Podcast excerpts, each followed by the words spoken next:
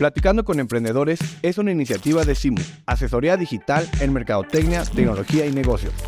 Visita www.simu.mx y entra de nuestros cursos y otros servicios. Comenzamos.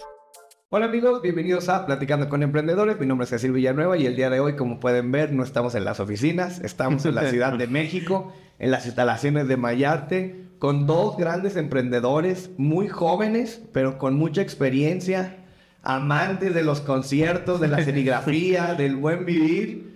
Johan Ugalde y Jesús Santiago, bienvenidos. Muchas gracias por, una, recibirnos, invitarnos y estar en el podcast. Muchas gracias. No, pues muy contentos también de que, eh, de que hayamos podido concretarlo y de que estemos aquí juntos y de que a ver qué sale, ¿no? La verdad es que nos lo acabo de conocer. Digo, Johan tuvo la buena suerte, fortuna, buena idea, buena iniciativa de escribirnos. Me dijo, oye, velate, vénganse. Dijimos, hagámoslo, ¿no? Y estamos aquí en, en Ciudad de México y tienen un negocio que creo que a más de uno le puede llamar la atención. Y pues que nos cuenten un poquito Em, entiendo que pues, son amigos desde hace ya rato, aparte de emprendedores son amigos. ¿Cómo empezaron? ¿Cuál es su historia? ¿Cómo empezaron en el mundo de la serigrafía? ¿Quién nos quiere contar ahí un poquito de, de sus inicios? No, pues de eso eh, bueno, pues, o sea, principalmente nosotros nos conocimos cuando teníamos, yo tenía como unos 10, tú 11, más o menos. Nos conocimos jugando en la calle, que ya sabes que vas a echar la retita con los amigos allá fuera de la casa. Y este. Y desde el primer momento pues, nos empezamos a llevar bien. Y de ahí, este, pues fuimos haciendo otras cosas, etcétera. Y, y, su papá de Johan tenía un taller de serigrafía. Entonces, este, pues nosotros éramos así jóvenes, este, sin hacer nada después de la escuela. Y nos invitó a, bueno, me invitó a trabajar. Johan siempre estuvo ahí pues, en el taller de su papá, en el negocio. Y este. Y me invitó a trabajar y yo empecé vendiendo playeras en los conciertos. Esa fue, ese fue mi primer trabajo que, que, me dio. Y ya después este, me fui involucrando un poco más en el taller. Y ya de ahí fuimos, este, pues sí, como haciendo más amistad, que pasábamos mucho tiempo juntos. Y, y pues fuimos haciendo, pues sí, ahí como aprendiendo a hacer serigrafía, prueba y error, como siempre. Y este, pues ya ahí fue creciendo todo, ¿no? ¿Cuántos años tenías cuando empezaste a vender playeras, si te mm, acuerdas? Como unos 15, tal vez, 14. ¿Recuerdas tu primer concierto que fuiste a vender playeras? Sí, me acuerdo. El primero fue a Calvin Harris en el Foro Sol. Pero tenía como 12 años, 11. Sí, sí, apenas nos conocíamos. Y, y nada más fui a ese y dejé de ir a trabajar, ¿no? Y después, ya cuando entré como así de planta, digamos, de lleno al negocio, fui a de los Rolling Stones igual en el Foro Sol. Ese fue mi primer concierto que, este... Pues sí que, que tuve la oportunidad de ir a vender. Ahorita vamos a entrar al mundo de los conciertos. Y tú cuéntanos, Johan, tú, digo, tú, tú trabajabas con tu papá sí. y más bien pues, era tu amigo, trabajaban juntos. ¿Tú cómo lo viviste al interior? ¿Qué hacías? ¿Cómo te fue con, con tu papá? Entiendo que hoy ya no, o sea, esto ya no tiene nada que ver con, con tu papá. Cuéntanos esa, esa parte. Sí. Bueno, pues la neta, este, fíjate que desde chiquito, o sea, bueno, como ese, como ese, como ese pedo de las ventas y de todo eso desde morrito lo, lo traía más. Porque hasta me acuerdo cuando estaba más morrito le contaba a Chucho que a veces a mi papá, hace muchos años se vendían mucho las fotos así de los artistas y de esas cosas. Y por ejemplo, a veces le sobraban fotos a mi papá de que vendía en ese tiempo cuando se dedicaba más a eso. Este, y las llevaba a la escuela, o sea, así en el recreo y las vendía a dos pesos, un peso, pues tenía siete, ocho años. Claro. Y, y las vendía ya hasta que un día así como que sí ya me pasé de lanza y le marcaron a mi abuela, que era la que se hacía cargo de, de cuidarme más. Y señora, su hijo trae un desmadre porque ya puso a vender a los niños de otro salón y no acá. y, y yo me, me, acuerdo que copiaba como que el modelo porque les decía como a los morros así de, mira, te voy a dar la foto y tú la das en dos pesos y a mí me la pagas a unos cincuenta si ya te ganas 50 centavos y ya me das 50. Entonces ya como que la directora empezó a ver qué onda y le marcaron a mi abuelita, oiga señora, pues este, ¿qué te danza? Y, y me llevaron. Y ya más grande, como a los 12 años, le pedí trabajo una vez a mi papá en vacaciones y le dije como, él tenía el taller de serigrafía, como, como dijo Chucho. Y este, y empecé a trabajar con él. Y la verdad, este, pues la neta es que él fue el que me enseñó a trabajar. O sea, Porque mi mamá me ha enseñado muchas otras cosas, pero el que me enseñó a trabajar fue mi papá, porque Nos, nos enseñó. Yo me acuerdo que por el primer día que llegué así eh, a trabajar, le dije como, pues, ¿qué voy a hacer, no? Y yo esperaba así como, ah, estate ahí con los clientes. Aquí la Sí. No, barre todo. ¿Cómo que? Sí, barre todo. Barre todo y trapeas y ahí lo que te digan lo haces.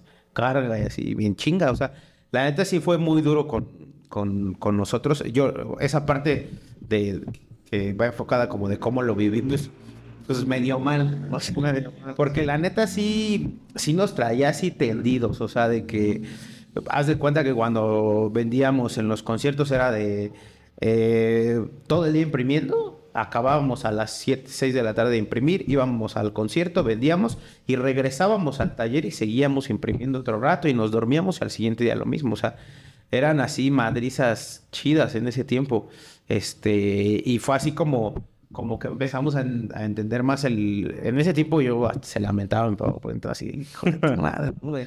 ¿Pa' Me- qué le pedías Sí, me traía bien tendido. O sea, ya conforme crecíamos más nos traía, ¿no? A los dos. Y ya ahorita ya, ya se suavizó, ya su gente ya la tenía más chido, pero a nosotros sí nos trajo bien, bien tendidos y, y esa fue como cu- cuando empezamos a, a aprender a trabajar. Ya, ya que nosotros nos, nos dividiéramos de mi papá, fue porque él, él cambió de giro de negocio. O sea, él en lugar de serigrafía puso un taller de costura y empezó a fabricar sudadera. O sea, como una marca mexicana de sudadera que él, pro- que él fabrica. Pero no sudadera, no, no blanca, genérica para Sí. imprimir, sino No, él, él fabrica... con diseño. No, no, no. O Ah. sea, él, él fabrica sudaderas lisas. Tiene una, eh, un taller de costura donde se genera pues, su producto estrella, es la fabricación de sudaderas. Y él hace sudaderas, o sea, con tela nacional y, y este y ahí lo hace y a nosotros no, no nos gustaba. Y por eso decidimos nosotros en ese tiempo, cuando él lo quitó, hace como unos, ¿qué? Cinco o seis años. Sí, como unos cinco años. eh, eh, que, que lo quitó y le dijimos como, no, esto no, no es lo nuestro y, lo- y pusimos el de serigrafía. ¿Cuánto duraste más o menos con tu jefe de los 12 años a, a a que los- te separaste? Como a los 16. Yo como a los, no, como a los 17. Como- 17, 18. Sí. creo. ¿Estabas estudiando? ¿Dejaste de estudiar? ¿Nunca te gustó la escuela? ¿Sí te gustó? Aparte de ir a meter fotos. A, a mí sí, no. Fíjate que la neta siempre me ha gustado mucho la escuela. O sea, yo siempre he tenido un monstruo en, en- en mi pedo con la escuela, que es no levantarme temprano para llegar a las clases. Y a mí no me gusta ir en la tarde. Entonces, el, el pedo de llegar tarde a la escuela siempre me ha perseguido desde hace un chingo de tiempo porque... O sea, nunca, o sea, ni en la primaria, ni en la secundaria, ni en la pre... O sea, yo, a mí no me gusta levantarme así a altas horas de la mañana, o sea, no. y este... Pero sí, siempre me gustó la escuela y yo, du- durante todo ese tiempo que estuvo con mi papá, este, estudié. O sea, de hecho, yo dejé, yo dejé de estudiar hace como un año, ¿no? Sí, más o menos. como un año y, y- y dejé la universidad ahí como en Steinbach porque porque ya no podía con todo. O sea, ¿Por el ya no podía con, con Mayarte, con... En ese tiempo iba a entrenar, ya no podía con el entrenamiento, con Mayarte, con mi familia, con... Con, con, los, con todo lo que La vida hacía, social. ya no podía. Y, y- y tuve que eh, decir como ahorita no puedo ir a la escuela. Y, ¿Qué estabas, ¿Qué estabas estudiando? Eh, mercadotecnia. Mercadotecnia. Y dijiste, ahorita aguanto y mejor Sí, le doy a yo- Mayarte. Yo tengo ahí la mitad de la carrera. O sea, ahorita voy a la mitad de la carrera y no. Pero todo el tiempo que trabajé con mi papá, que fue como hasta los 10 17, 18 años, sí estaba estudiando. O sea, en ese momento estaba con la prepa y todo eso. La universidad ya la empecé unos años después, ya que estaba más estable Mayarte. Claro.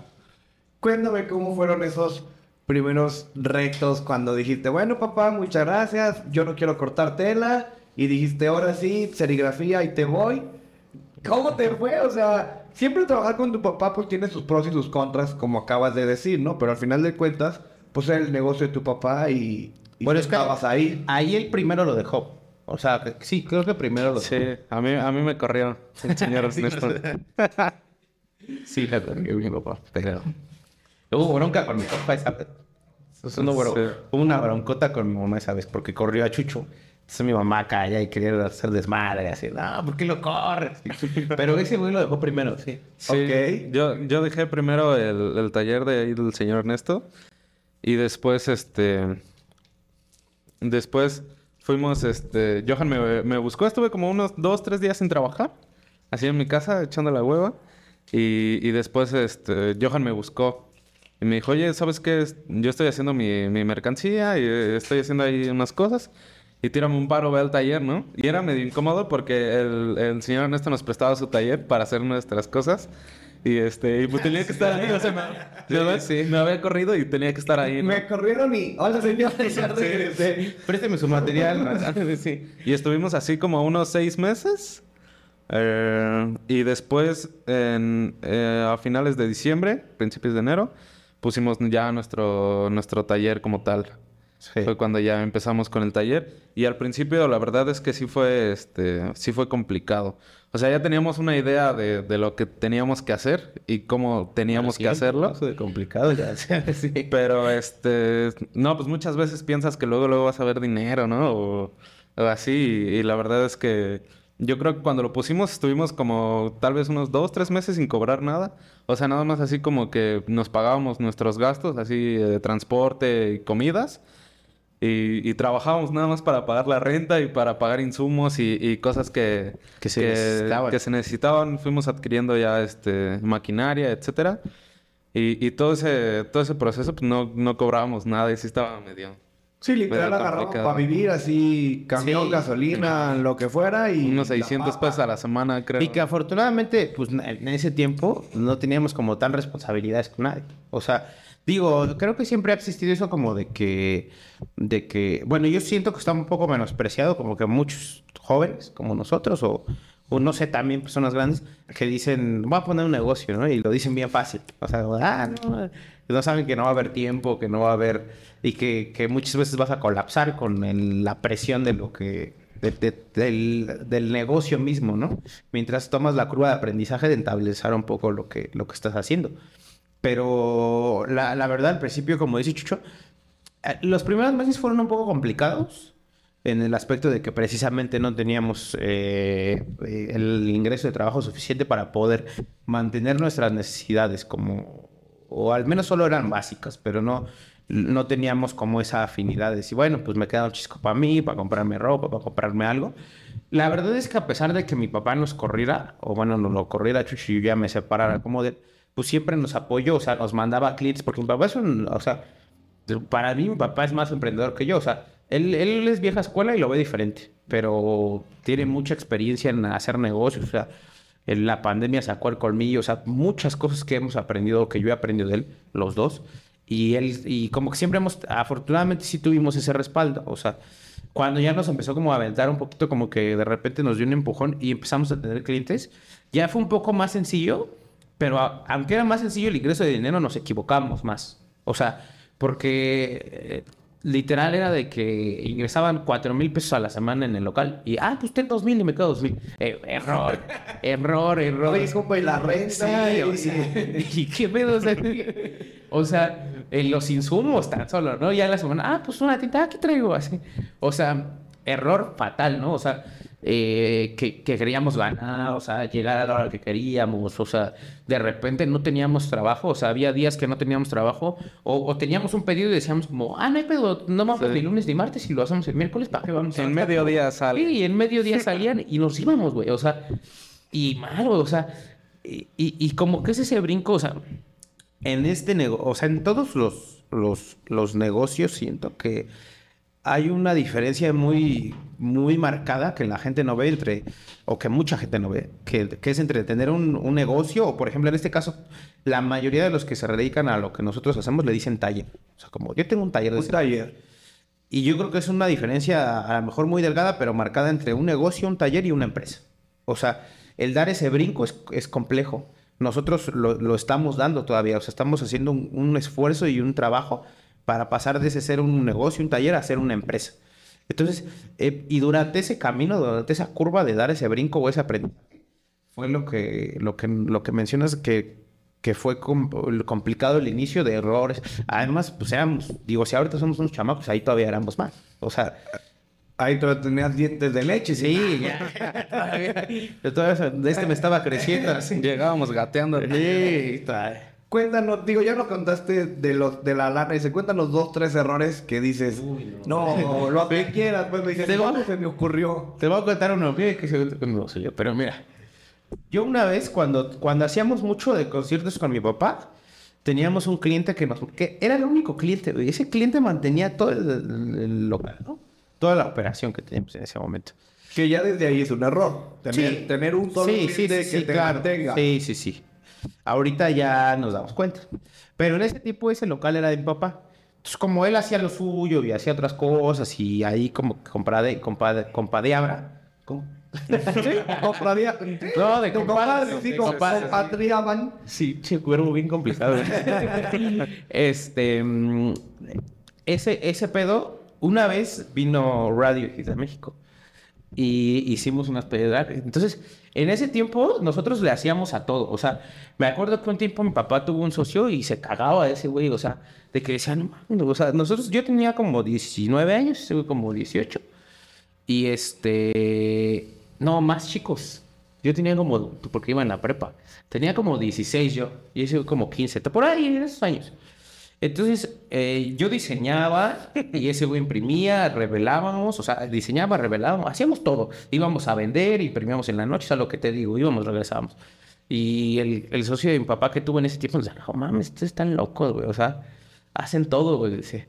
Entonces, un día, era domingo, güey. Yo me acuerdo que les dije, mi papá me estaba, haznos el diseño para adelantar trabajo, porque de repente cuando había muchos conciertos, ahorita también que avientan muchos conciertos al mismo tiempo, se, se palma uno. Y el estrés de estar generando es complicado. Y yo estaba descansando, güey. A mí los domingos no me gusta trabajar. Entonces yo dije como, eh, no, tira para, bueno, ya, güey. E hice el diseño de malas, ¿no? Pero lo hice.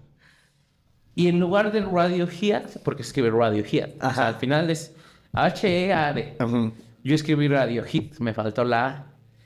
Hicimos como 400 playeras, güey. Y todas iban mal escritas, güey. Pero además, eh, ahí, ahí poníamos la serigrafía y aparte le aplicábamos vinil que, brillaba en la oscuridad. Ese cliente le gustaba así que brillaran. Entonces, ya estaba el marco. Ya habían impreso las playeras, ya habían depilado el vinil, ya habían planchado un chingo de playeras.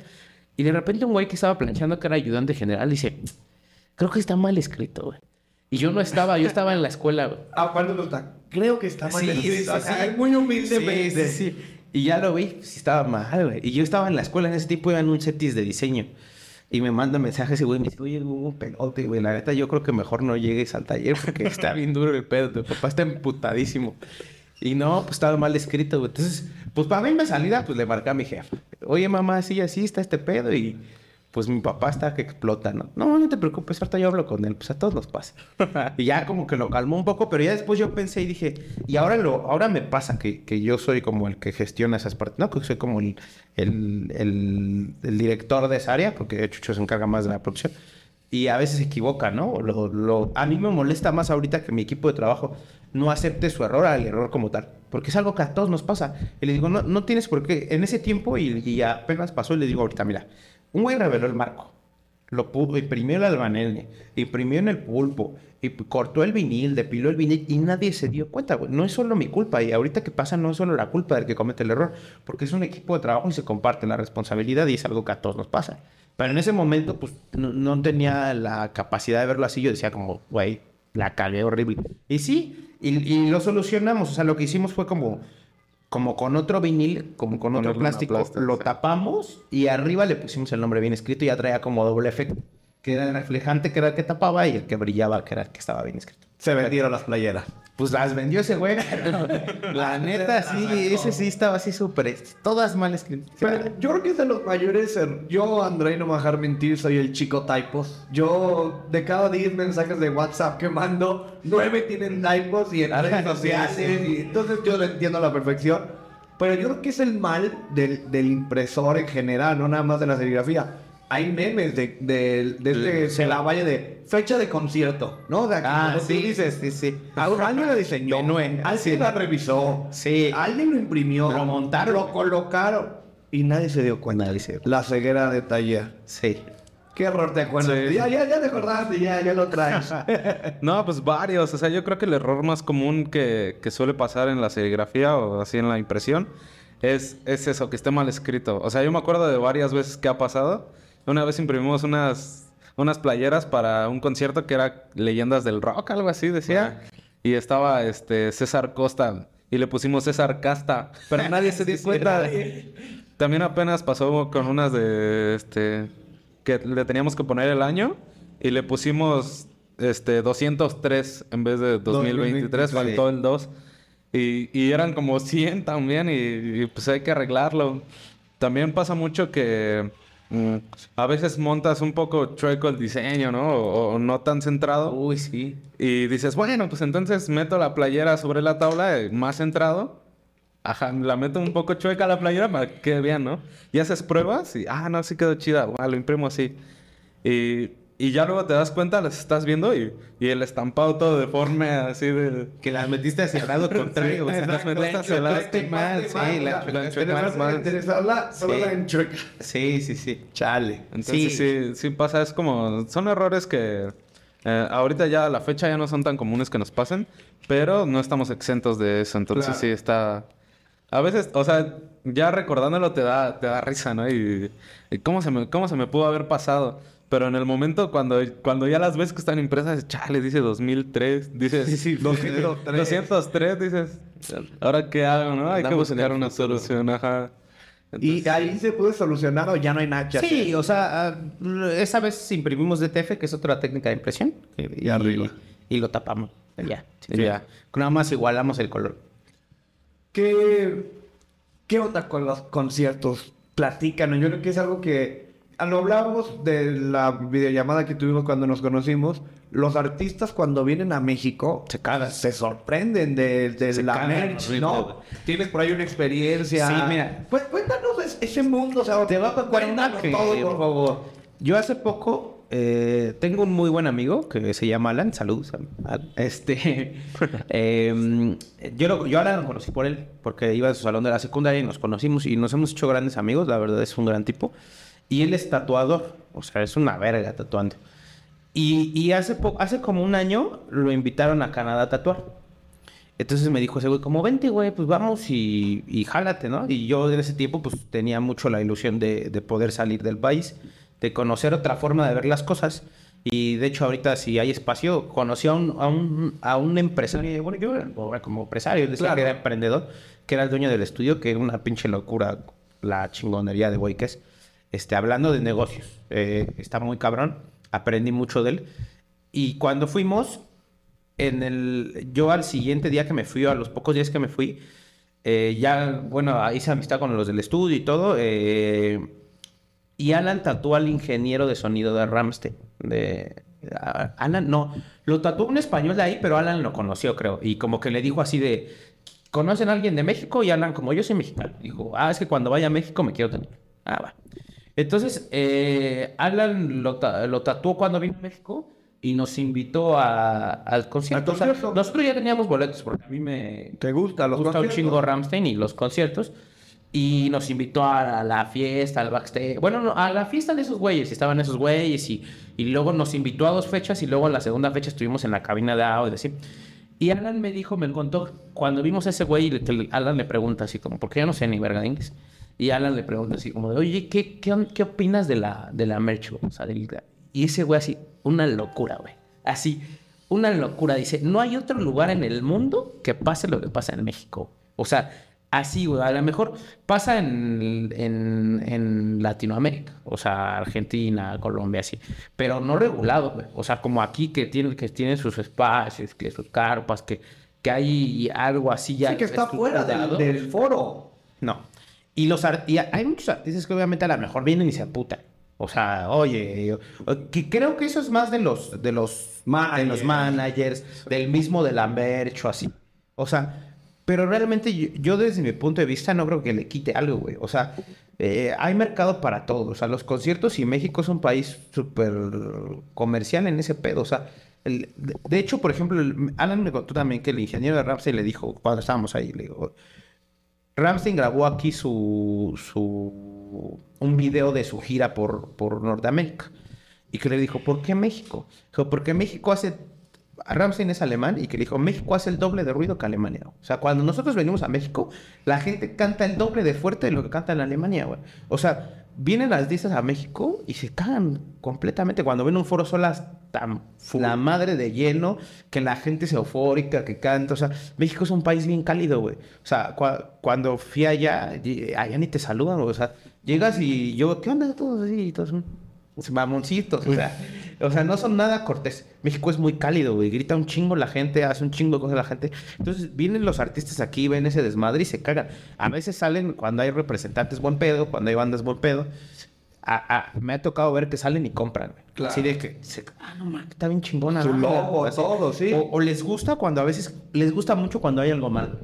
O sea, cuando hay algo mal escrito, güey. Ah. Cuando hay algo así, les, les gusta un chingo, güey. Y, y yo veo muchas veces que hay páginas, hay personas que, tiran duro así de, ay, es piratería, ay, es- eso está de la verga. Pero yo te garantizo que hay, que hay veces que veo mejores cosas afuera que adentro. Que la merch oficial, por así decirlo. Lo que sí, la merch oficial tiene una calidad suprema, o sea, porque pagas una playa de 750 Sí. pesos, güey.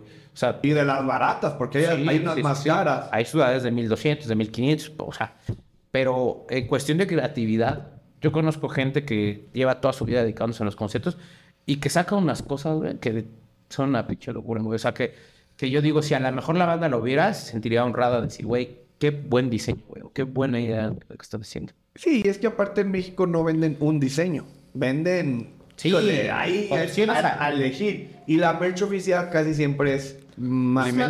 El logo, el nombre de la banda y acá... Digo, de otro tipo, pero me da risa cuando en los conciertos sacan el cobertor de Chayanne y la almohada con la cara de Carlos sí. Rivera. Que los- las calcetas, Las calcetas, ¿no? Sí, es una locura, la verdad. La- las bandas usualmente, eh, la neta es que yo creo que la mayoría de las bandas en ese pedo no es tan soberbia, o sea, al menos no es como que yo los hable ni que las conozca ni nada, pero, pero sí me ha tocado ver, te digo, de muchas bandas que salen y compran mercancía, eh, o su equipo de trabajo que salen.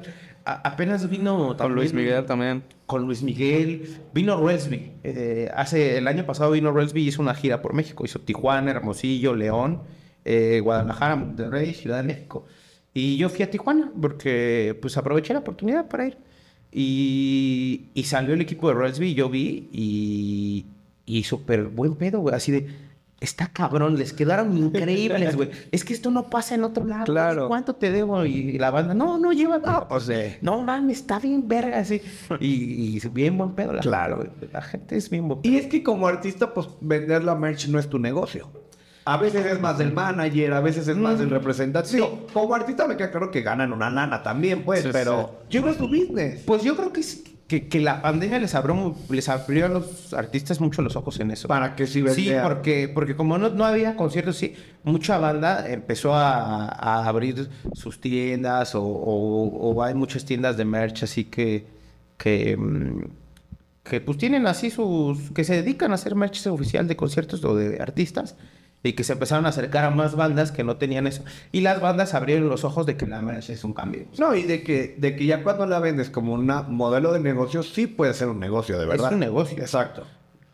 Yo la verdad siempre he tenido la ilusión de hacer la merch de oficial de algún artista, pero ni siquiera es tanto por el varo, es como más por amor al arte. No, y por, por de- decir, oye, le podemos invertir un poquito más en esta merch porque va a ser la oficial. Sí, y, y el hecho de decir, o sea, no sé cómo explicarlo, o sea, a mí me gustan muchísimo los conciertos, yo adoro los conciertos y, y el- como, no sé, como sentirme bien de decir, mi merch es la oficial, o sea, yo lo que hice es ahí, yo puedo llegar y, y poner mi puesto donde, donde yo quiera y a la hora que yo quiera porque yo tengo el papel y porque puedo ah, tener la libertad de hacerlo y sentir esa satisfacción siempre lo he tocado muchas puertas la verdad es que no he tenido éxito y tengo confianza que lo tendré pero pero a su debido momento Seguiremos tocando. exactamente ¿Cómo, ¿Cómo es? O sea, haces las playeras, tú las vendes, las vende alguien más. ¿Qué nos puedes contar de eso? O sea, La- las vende alguien más o sea nosotros las hacemos pero respecto a la elaboración pues el que las hace es acá chucho yo casi así no y entonces tú las haces, se las das a alguien más y ese alguien más las vende. Sí, normalmente este, pues, la dinámica es esa. De aquí, aquí hacemos la producción y las llevamos al evento y, y ahí repartimos y, y ya las venden en, en varios lugares o en varios puestos o así. Es más fácil hacerlo así. Antes, cuando estábamos más chicos, sí íbamos nosotros a venderlas también. Incluso íbamos a otros estados a, así a, pues, a jugárnosla. A, a rifarse, a sacar la papa. Sí, sí, sí, varias veces. A mí al- alguna vez me tocó llegar, este, me acuerdo una vez que este güey me compró mi boleto de, de autobús. Iba a Chayán, Aguascalientes. Y me compró mi, mi boleto de autobús hace seis horas a Aguascalientes, ¿no? Entonces Me, me dice, oye, este, ya te compré tu boleto, llega a la central, sales a las 12, ¿no? Y yo así de que, bueno, va. Y ya llego, llegué a las 7 de la mañana a donde era el evento. Ahí yo ya estaba a las 7. Y el evento empezaba a las 8 de la Sí, noche. Tenías 12 horas ahí en Aguascalientes con una eh, mochila llena de merch o no sé qué llevaba. Aparte, eh, era, el evento era en, en una locación que estaba en medio de, de la carretera prácticamente. O sea, lo más cerca era un Oxxo a media hora caminando. Entonces llegué ahí y estaba todo sentado ahí, todo triste. Y me vio una señora que iba a recoger unos boletos que había ganado en la radio. Y me dice, oye, ¿ya desayunaste? Y le digo, no. Y me dice, es que me van a, van a venir por mí, pero si quieres te puedo pedir un sándwich. Y le, ah, pues sí, no, muchas gracias, chiquita. Buena anécdota ahí para, para ver al Chayán. Sí, ya me re- la, la señora me regaló este un sándwich y una coca, me acuerdo perfecto. Y ya después regresó con sus amigas a... Porque pues estuvimos platicando ahí, ¿no? Claro. Y regresó con sus amigas y, ah, ya traje a mis amigas a comprarte y así. Y este, y pues le regalé la, la playera, ¿no? Les, no, no, no, ¿cómo cree? Así está bien. Entonces, ahorita la dinámica sí ya cambió, ya no vamos nosotros tal cual a vender, ya nada más se reparte. Pero antes sí, este, sí era, era una madriz andar de un lado para otro. Sí, sí. Cualquiera se puede poner ahí. No, sí, sí, o sea, sí hay como ya gente que tiene sus espacios. Sí, sí se necesita pedir un trámite, algo. No, según yo ya, o sea, bueno, más bien ya están dados. O ya, sea, o sea, si alguien quisiera, digamos, Es un incursionar- nego- ah, ahí es un negocio muy generacional. O sea, la- la- hay mucha gente que lleva muchos años y, heredando. y pasa de... Sí, que creo que está bien. O sea, es que mm, pasa mucho que... No solo digo que en los conciertos, sino en cualquier negocio. Que la gente a veces lo ve del lado fácil y no ve lo que realmente amerita. Y eso hace que, creo que ese es un factor para que se empiece la pelea billetazos, como platicábamos hace rato, de que, de que no, no lo ves real y que solo lo ves un negocio por ti mismo. O sea, creo que un error rotundo de cualquier emprendedor es hacer, emprender por hacer dinero. O sea, por hacer, por hacer un, que el dinero sea un fin en sí mismo. O sea, que no tengas un objetivo claro. O sea, yo tengo un amigo, de hecho, Alejandro, que, que es así, es algo que me enseñó, porque yo le he enseñado más a él, ¿no? Pero, pero algo que me enseñó y que me dijo un día, no es lo mismo decir, yo quiero trabajar para ganar dinero, para pagarme un viaje a Europa, ah, yo quiero ganar más dinero. O sea, porque ¿para qué quieres el dinero? O sea, eh, cuando no lo haces porque realmente te guste y te apasione o porque, o porque tengas una meta más clara, ¿no? O sea, ahorita, antes me costaba mucho trabajo, por ejemplo, hablando y regresando un poco a Mayarte, ¿no? Así de, de, de invertirle dinero a Mayarte. O sea, decir, güey, pues hay que comprar más equipo. O hay que comprar otra cosa, o un monitor mejor para la computadora, como que yo me, me, me amarraba más. No querías Ah, invertir. Sí, no, que ahorita es lo, lo que más me gusta, creo. O sea, por ejemplo, ahorita tenemos un problema en el local del DTF, ¿no? Que, que se secan mucho las tintas por el calor y tapan las guías de tinta. Entonces, lo que hacemos, lo- vamos a comprar un aire acondicionado que pues no nos salió barato porque... Es una lana. Y, y, y sin pensarlo, y gracias a Dios la empresa tiene y fue, pídelo y que lo vengan a instalar. Entonces, llegar y ver mis instalaciones bien, bonitas, que mi equipo de trabajo se sienta a gusto, que tenga un buen equipo para trabajar, una buena computadora, un buen monitor, un buen teléfono para atender a los clientes. Y esas cosas ya no solo es hacer dinero, sino, sino, sino invertirle a, tu, a lo que a ti te gusta, güey. O sea, De hecho, justo eso es todo lo contrario a hacer dinero. Porque es perder dinero aparentemente. En- en- Es- aparentemente. desembolsar. Sí, sí, sí. En lugar de tener 10 pesos, pues ya que, ya que gastar uno, dos, tres. Y tú tenías 10 y ahora tienes equipo. Que, Eh. no, que no es dinero, entre comillas, Sí, por así no. decirlo. Pero, pero, pero como decíamos, el hecho de sentir, de llegar satisfecho, güey, decir, güey, a mí me gustan mis instalaciones, güey, a mí me gusta, yo sé que a mi equipo de trabajo le va bien, güey, le- intentamos que le vaya lo mejor que pueda a nuestro equipo de trabajo, ¿no?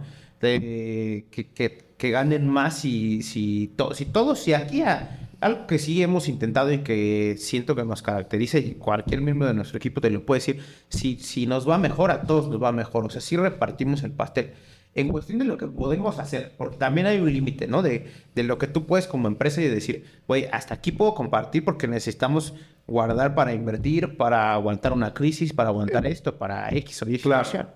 y, y- y te digo, o sea, el, el- el punto de los conciertos de decir, a veces puede llegar alguien nuevo y decir, ah, pues voy a hacer 10 playeras, ¿no? De internet pasa mucho. Con esto de las nenes y todo, que no estoy en contra, o sea, No, no, no, claro. pero, pero dicen, ah, pues voy a hacer 10 playeras y las voy a dar en 100 pesos. Y voy y las entrego al concierto. A mí me salió a hacerlas en 50, me gano 500 pesos chinga. Una noche. Pero, pero no ves el, el- el que acostumbras a la gente a que, a que paguen poco, ¿no? Y que a lo mejor cuando ya hay otra parte donde alguien invierte en logística, en personal, en impresión, en gastos de llevar la mercancía, de traerla, de si permiso o lo que sea que pague, todo eso va haciendo más chica tu ganancia y ya no te deja margen de dar a ese precio. Entonces, esas cosas no se ven cuando, cuando solo haces eso. Que, Cuando vas empezando. Sí, o cuando te digo, solo haces dinero para ti, ¿no? Como que "Ah, quiero ganar varo y ya. Lo que es hace rato, un taller, un negocio o una empresa. Cuando Sí, es una claro. empresa ya no puedes nomás decir, ah, pues le gano 50 pesos a cada playera. Sí, no. Porque pues, digo, ahorita hablamos más de Mayarte, pero pues, aquí está tu organigrama, tienes empleados, tienes dos locales, el aire acondicionado. Oye, hay muchos más gastos que cubrir, que por Sí, eso una claro. playera pues ya vale. Sí, más. y, y- y que, y que digas como de, a mí sí me causa, cuando hacemos una playera, aunque sea para un concierto, dices, güey, que quede bien. Porque la gente, eh, digo, no estamos, no, no, no todas las personas que van a un concierto tienen dinero para estar gastando, ¿no? Claro. O sea, ahorran, trabajan duro, guardan para su boleto, van, salen y compran una playera emocionados de una banda que les gusta y no está chido que llegues a tu casa y se borre el estampado Se lavan. o que o que se le o que se te encoja toda esa pues no está chido o sea que hagas un producto que a la gente de verdad le, le- le- que pague lo que estás haciendo a lo mejor hay gente que le gusta pagar más barato y también está bien se vale pero nosotros intentamos que nuestros productos así sea para conciertos para lo que hagamos para una escuela para lo que sea que sea un producto bien que a la gente Bien le- hecho. Que haya calidad. exacto Una playera que tú te pondrías. sí exacto Así de sencillo. Regresando un poco al negocio, empezaron ustedes dos. ¿Cuál fue ese primer empleado, ese primer colaborador donde dijeron, ay, güey, ya tenemos que contratar a alguien, la nómina? No es lo mismo cuando son ustedes dos que Sí, dices, bueno, pues hoy ten 50-50 y pues ya para los chicles. Para cuando te trajiste ese primer colaborador, ¿qué perfil era? ¿Cómo lo contrataste? Platícanos. Eh, no, yo creo que, bueno, al, al principio fue complicado ese tema, porque nosotros, o sea, lo, lo que hacíamos era de que teníamos un conocido, un amigo, y, ah, vente, jálate a trabajar, ¿no? Y, y muchas veces no funcionaba porque, o sea, tú aquí en la, en la empresa tienes que fungir un rol de... De jefe. De jefe, ajá. Tienes que liderar lo que se tiene que hacer. Entonces, cuando, cuando tú invitas a... O cuando invitábamos a los amigos, muchas veces era de que, oye, este... Ve por unas tintas, ¿no? Y, y- y ya entre la confianza y así como que se perdía la línea de, del trabajo y la amistad. Y, ¿y por qué no vas tú? O cosas así, ¿no? Porque yo te contraté. Sí, exactamente, ¿Para pero- eso? Pero es como, o sea, como que no se entendía tal cual, ¿no? Por, igual por la confianza que había de amigos y etcétera. Y yo creo que, que realmente cuando, cuando empezamos a tener un buen equipo de trabajo fue cuando dejamos de contratar amigos. Entonces, cuando dejamos de contratar amigos, ya entraron personas, porque aparte era como de que tú vente a trabajar porque eres mi amigo y nosotros te capacitamos para hacer lo que hacemos, ¿no? Y no contratábamos a alguien que, que ya tuviera experiencia en lo que Que hacemos. sumara. Ajá, que sumara. Solo era como que nosotros te enseñamos y, y, y lo haces tú. Y no era como que no contratábamos a alguien que trajera nuevas ideas o nuevas formas de hacer las cosas. Entonces, tiene como un, año, un año y medio que empezamos a contratar personas que, que realmente ya saben hacer lo que necesitamos que hagan, ¿no? No, no era como una capacitación de un día y vente a trabajar, sino que ya, ah, ya traigo experiencia de cinco años, ¿no? Ocho años como el estampador que tenemos. Entonces, en, yo creo que en ese momento fue cuando realmente nos cayó como, como el 20 de, de decir, bueno, ya estamos, ya estamos haciendo las cosas como deberíamos de hacerlas. Ya no somos el, el- el taller que, que está ahí en la Algarín, ¿no? Sino ya somos Mayarte tal cual. Entonces, eh, como que nunca buscamos un, un perfil así como este como específico de, de alguien que, que necesitemos, sino que poníamos los anuncios en Facebook, en grupos de serigrafía y, Y, y, por ejemplo, para el estampador vinieron como 10 personas a hacer la prueba. Y había unos muy buenos que querían cobrar lo que no podíamos pagarles. Y había unos muy malos que dame chance, ¿no? Y, y también es como que, ay, ¿qué te digo? Ni, ni tanto, ¿no? Ni, ni uno sí, ni sí. al otro. Fíjate que, como dice Chucho, creo que esa ha sido el- de las cosas más complicadas. O sea, y creo que. Creo, a mi, a mi experiencia como emprendedor, creo que es de lo más complicado formar un equipo de trabajo. Que se comprometa a lo que tú necesitas. A lo que la, bueno, no nosotros, a lo que la empresa necesita. a lo que Mayarte necesita. Porque es distinto, ¿no? El, el- nuestras necesidades a las de la empresa. Entonces, y también saber diferenciar qué es bueno y qué es malo para, para la empresa. Entonces, eso ha sido bien complejo. De verdad que eh, como emprendedor te digo, a veces, como te decía hace rato, la gente, la- las personas, a veces los jóvenes así lo ven, lo ven del lado simple, ¿no? Como, o, o nos ha tocado conocidos, a mí me han tocado conocidos que intentan como emprender porque ahorita nos ven a nosotros y pues, ah, su güey les va bien, pues nosotros, sí, no hay pedo, así. Pero hay muchas veces que yo, y creo que Chucho también me lo ha compartido, Así yo he querido así de ya no puedo, o sea, ya ni un día más voy a quitar todo así. O sea, la verdad, en, la- en mi caso, las personas que a mí me han ayudado mucho para que eso no pase, es tanto Chucho que pues como que agarramos nuestros ratos de caída uno y ya el otro anda ahí, oh, no, pues agarra el pedo acá, ¿no? Y mis papás, ¿no? Mi mamá así como, no, pues ya lograste mucho, vas muy bien, la- de dónde vienes y lo que has logrado, así, ah, pues está chido, ¿no? Pero, y, y me ha pasado muchas veces, en- me pasó muchas veces en esa parte del, del equipo de trabajo, del personal, porque a veces se iba rápido y, y nosotros, nosotros a pesar de cualquier cosa, sabemos hacer, yo creo que para que tú tengas un emprendimiento, y creo que me lo confirmarás, tienes que saber a, a todo lo que tu emprendimiento, o sea, no puedes montar algo y no saber qué pedo, o sea, no saber, es como si uh, pones un restaurante de hamburguesas y no sabes tu receta.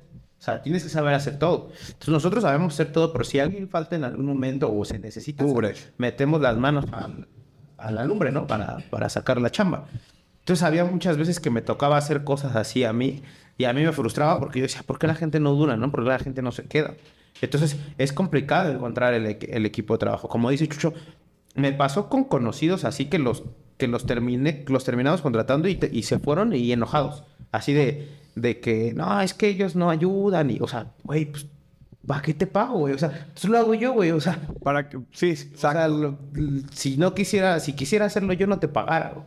Entonces, y terminamos mal, así, gente que así hasta nos tiraba al Facebook, así de, no, y, y, y jefes que no son líderes, güey, ¿qué hablas, güey? O sea, vea Coca-Cola y dile, bájate a ensuciar, o sea, Baja las cocas tú. sí, a lo mejor como estamos en, un- como somos una empresa pequeña todavía, pues, Y como te ven joven y te ven cercano. esa es otra cuestión así, así, o sea, que, que nos ha pasado que contratamos gente más grande, amigos y así, y como que su... pues, al final yo creo que todas las personas tenemos un poco de ego, o sea, Sí, es sí. muy natural. Entonces como que dicen, ¿cómo este güey me manda? O ¿cómo este güey me dice? Y, y pues es. Pues no está chido, ¿no? Entonces... mi chamba. Eh, eso fue, pero ahorita en este momento creo que es el punto en donde mejor estamos en cuanto a ese tema. O sea, tenemos un equipo de trabajo que considero dentro de lo que cabe sólido. Eh, también hemos tenido que darle gracias a personas que, que a pesar de que hacían bien su trabajo y que terminamos bien con ellos y que somos buenos amigos, eh, no eran sanas para la empresa. no Cada- tengo una buena Sí, actitud. ten- tenían actitudes que nosotros, que no concuerdan con lo que nosotros estamos haciendo, con lo que nosotros queremos hacer. Entonces, les dimos las gracias y, y te- lo, lo- lo chido es que terminamos bien con esas personas ya. Entonces, eh, nos han venido a ver y, y todo bien. Y, y eso está chido, pero, pero tenemos un equipo de trabajo sólido. O sea, no, esa es la parte más difícil, pero lo, lo estamos logrando poco a poco. ¿Cómo funciona hoy Mayarte? Cuéntanos, digo, aquí está tu organigrama, pero cuéntanos quién, qué líderes tienes, qué áreas, llega un pedido, ¿cómo, cómo opera hoy Mayarte? Pues la verdad es que siento que, te digo, pues nos hemos esforzado por la estructuración de, de los procesos y, y de cómo y de cómo realizar eh, un- una estructura funcional. Porque cuando eres, cuando inicias siendo emprendedor, tienes que hacer todo. O sea, yo hace 3, 4 años, Chucho imprimía y revelaba y empacaba playeras y, recibí, y yo recibía los pedidos, atendía redes sociales, le marcaba a los clientes, me quedaba a velar, o sea, hacíamos todo.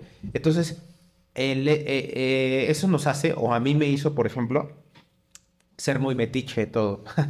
y quieres estar ahí y todo así.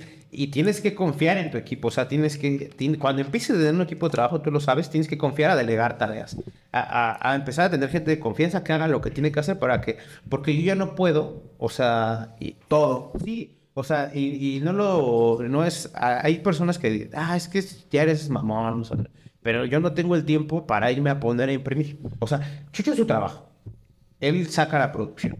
Y él no tiene el tiempo para estar trabajando, atender a un cliente que, le, que, que quiere a lo mejor estar ahí 20 minutos explicándome su pedido porque tiene aquí que estar produciendo. Entonces no tenemos tiempo de hacer otras cosas. Entonces, la manera en la que estructuramos el proceso es, nosotros en este momento somos 10 eh, miembros del equipo.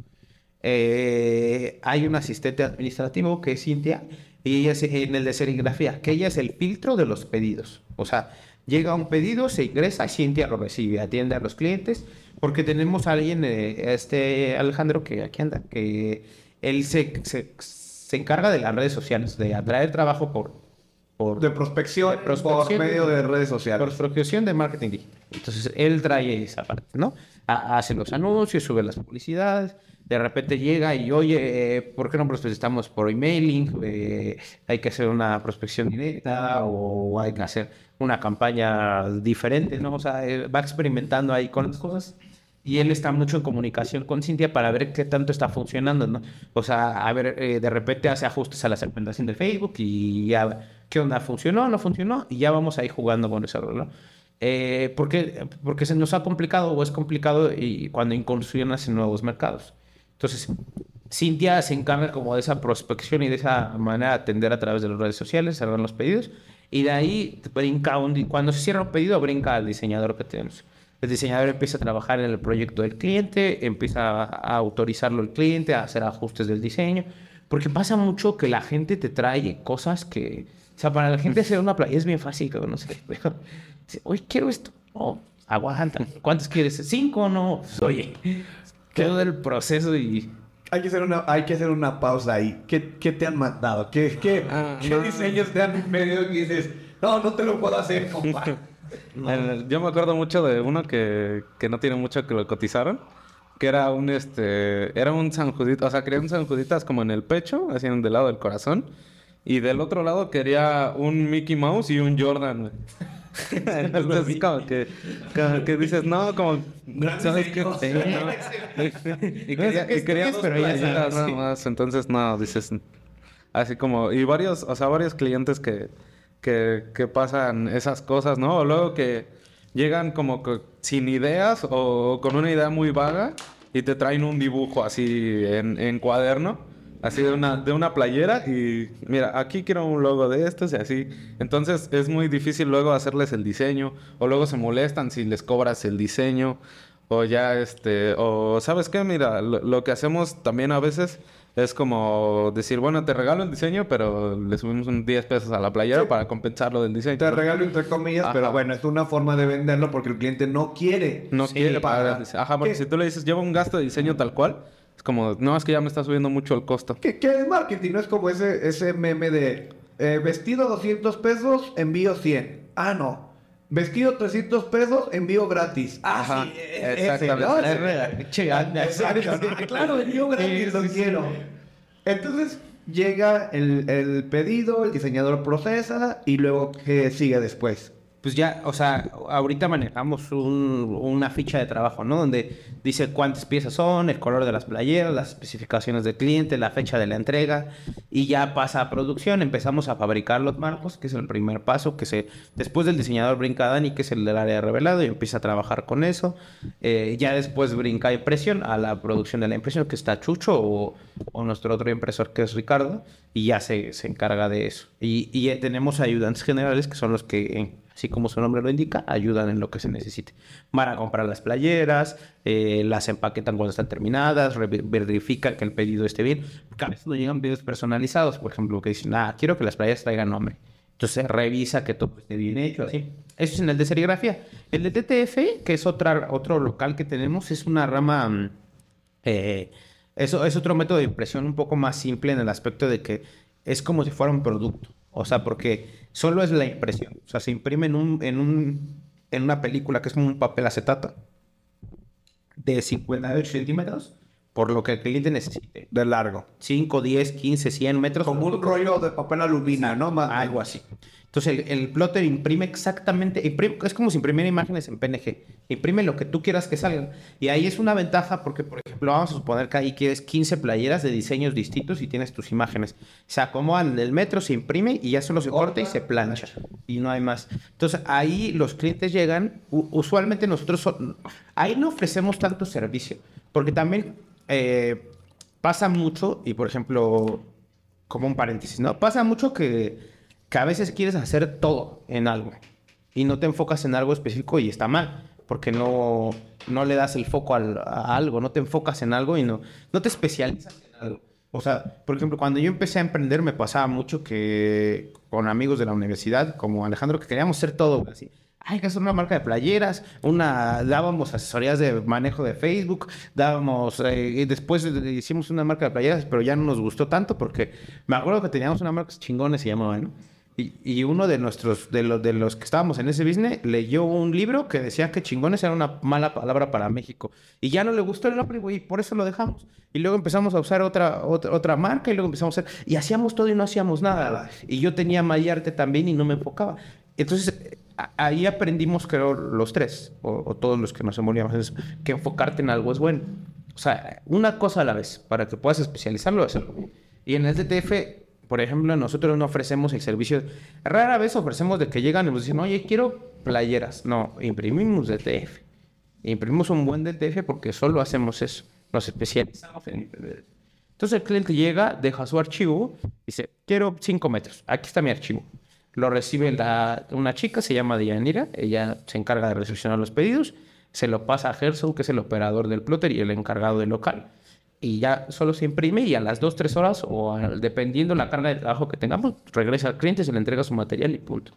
Y el, y el cliente lo, lo plancha, por así decirlo. Sí, nosotros en el local tenemos planchas eh, que, que son para eso. O sea, le decimos al cliente como, oye, si quieres puedes planchar gratis aquí o tú plancha por tus medios. Pero si quieres puedes usarla en o sea, ahí está la plancha. Y sí hay clientes que la usan constantemente, o sea, diario se usa la plancha. Pero entonces yo no puedo llegar así como, oye, imprímeme esta playera y aquí te la plancho y no es, ese no es el... No, no, no, no, el negocio. eh, Tampoco rechazamos pedidos buenos, obviamente. O sea, de repente, por ejemplo, apenas se cerró un pedido allá de unas playeras, creo que eran 50 playeras, y, y lo cerramos y se pasó a de serigrafía. O sea, porque todo es diferente. O sea, eh, antes también, por ejemplo, revolvía todo, ¿no? Pero ahora la administración del de serigrafía es una, la administración del de DTF es otra, los cierres de caja de uno, los cierres de caja de otro, el pago de, de la nómina de uno, de otro, todo se maneja distinto, pero de ella y Cintia, que son las que administran cada local, tienen comunicación y de repente se pasan pedidos. O Cintia acepta pedidos a veces aquí que dice son 15 playeras, nos conviene más en DTF, y, un, y un, una rama es cliente de otra, o sea, le paga y Sí. todo distinto. Es una relación comercial entre ellos. Sí, claro. Hablábamos hace rato eh, de la competencia, ¿no? Estás Sí. en una zona donde, pues es la zona donde todo México o Ciudad de México sabe que aquí puedes encontrar eh, artículos promocionales o empresas que te hacen artículos promocionales. Hay, hay dos preguntas ahí. Una es, ¿qué es tu opinión? O sea, ¿está bien, está mal? ¿Qué ventajas tiene? ¿Qué desventajas?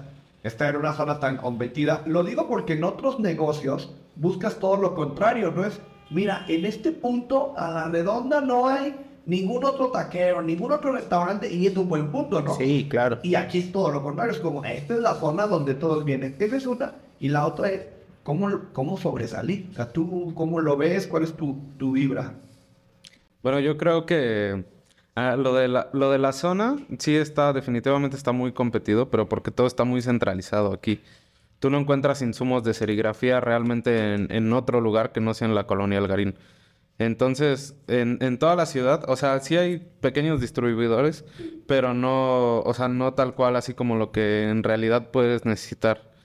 Entonces, eh, cuando trabajamos con su papá, tenía el taller, por ejemplo, tenemos el taller en Pantitlán. Y luego había que, que venir dos, tres veces al día hasta acá a comprar insumos que... Una pérdida de tiempo. Ajá, que realmente tardas una hora en, en venir y una hora en regresar, entonces pierdes mucho tiempo. Y eso es una ventaja de estar aquí. Tal cual nosotros no, este, o sea, sí tenemos anuncios así en la calle, que ponemos una lona, etcétera, pero tal cual no, este, no prospectamos clientes de directamente de aquí, de la colonia. Y yo creo que la, la, única manera como que de hacer la diferencia o de sobresalir es, es en cuanto a la calidad. Aquí hay muchos talleres de serigrafía que, que son buenos también, pero si tú le ofreces al cliente algo distinto, alguna técnica que, que no le ofrezcan este, así varios talleres, un foil o, no sé, glitter o cosas así que, que llaman más la atención, es como, como lo, lo, que más hace que el cliente te busque a ti. Entonces, eh, pues aquí la zona la verdad es que, o sea, nos acomoda por los insumos, pero así, este, tal cual, así como, pues sí, como buscar clientes aquí de que bajamos y, y volanteamos o cosas así, ajá, no, no, no lo hacemos tampoco. ¿Qué estrategias de mercadotecnia usan? Pues bueno, ahí este, se encarga, por ejemplo, mucho de eso, como te comentaba hace rato ahorita Alejandro, ¿no? Pero cuando yo lo hacía, usualmente era, por ejemplo, usaba mucho las ads de Facebook. O sea, lo hacía así y nos llega también trabajo mucho por recomendación. A veces que un cliente nos recomendó y ya llega su amiga o tal o X o Y y nos recomienda pero mm, usualmente lo, hacemos a través de redes sociales. Ahorita eh, también tenemos una página de Google y, también pagamos ads de Google, que es un mercado distinto al de Facebook. Tú bueno, tú lo sabes, que ya, es, que ya es diferente, que se busca prospectar otras cosas. Y ahorita estamos trabajando con bases de datos donde de gimnasios, de agencias, de escuelas, donde marcamos directamente y yo, bueno, Cintia marca y ofrece los servicios que tenemos a, la disposición. Creo que también una de las cosas que, que, puede diferenciarnos a nosotros y que creo que funciona para cualquier emprendimiento es que aunque sea, que aunque seas algo pequeño, empieces a considerarte una empresa y hacer lo que una empresa merita.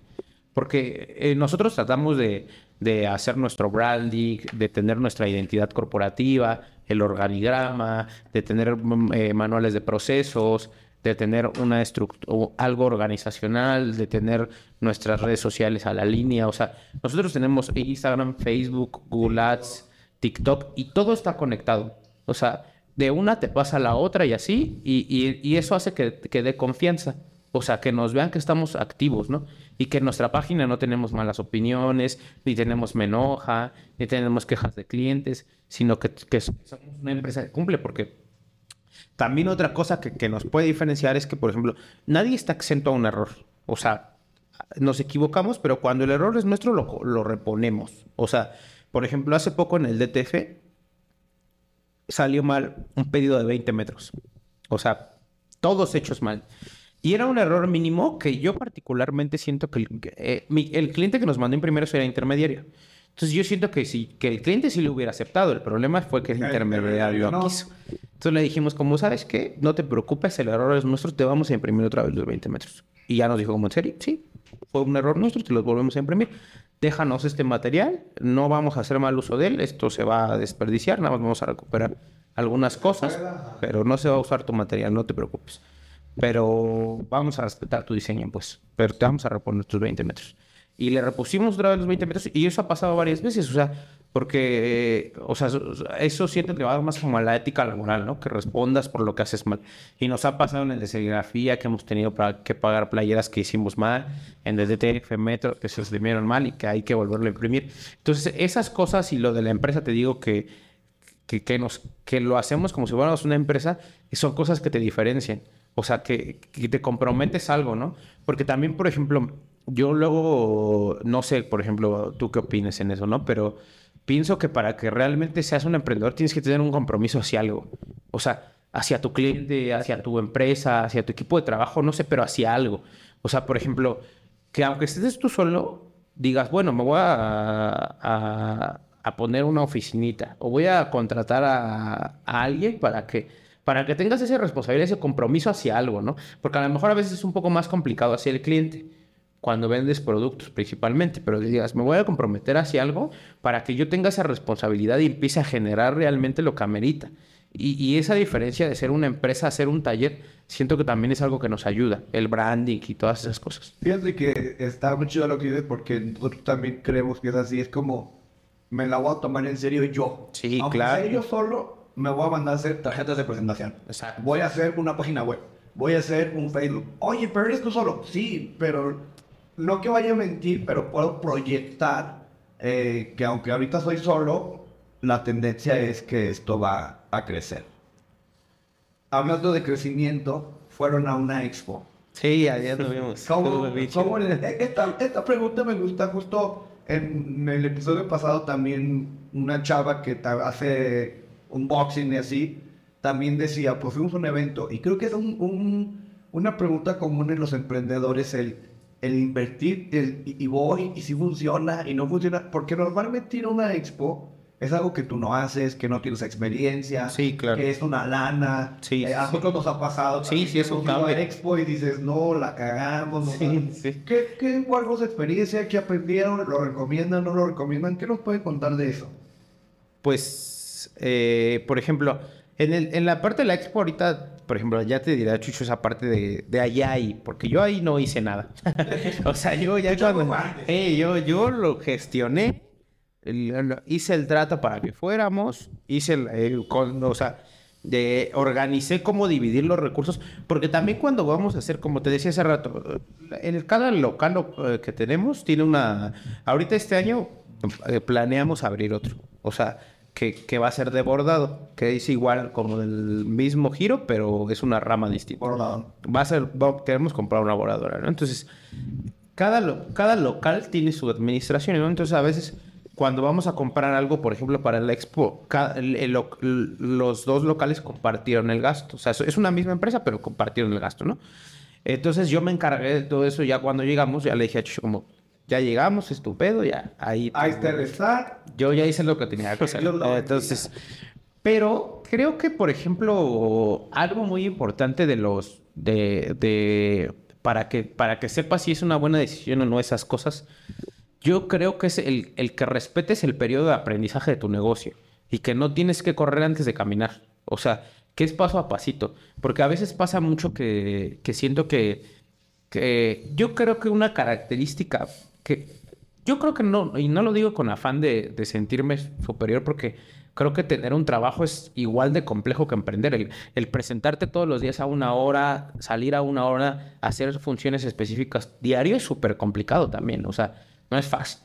Pero creo que, una, creo que no todos pueden ser emprendedores, porque para ser emprendedor, yo pienso que la característica principal a mi, a mi experiencia es que tengas, una, que tengas fuerza mental de, de, poder aguantar, o sea, que tengas fuerza y ganas de, de hacerlo. Porque no va a ser fácil. O sea, a, menos, hay gente que a lo mejor, y no está mal tampoco, que ya tiene cosas más acomodadas. O sea, que, a lo mejor sus papás tenían un negocio y se los dejaron, o que a lo mejor tienen posiciones económicas más privilegiadas. Nosotros dos, yo te puedo decir que venimos de, de, nada realmente. O sea, mi, yo ni, siquiera nos tocó dejaron terreno, así, no, así, o sea, literalmente de, o sea, yo me acuerdo cuando estaba chico, en mi casa vivíamos 40 personas, todos nos daba de comer mi abuelita, o sea, no, apretados ahí en cuartos pequeños, o sea, eran una familia muy, y ahorita la veo y súper orgulloso de dónde vengo, ¿no? Pero, pero el, el, a veces cuando emprendes no quieres respetar eso, o sea, como, como el proceso, como como el, el, el esperar.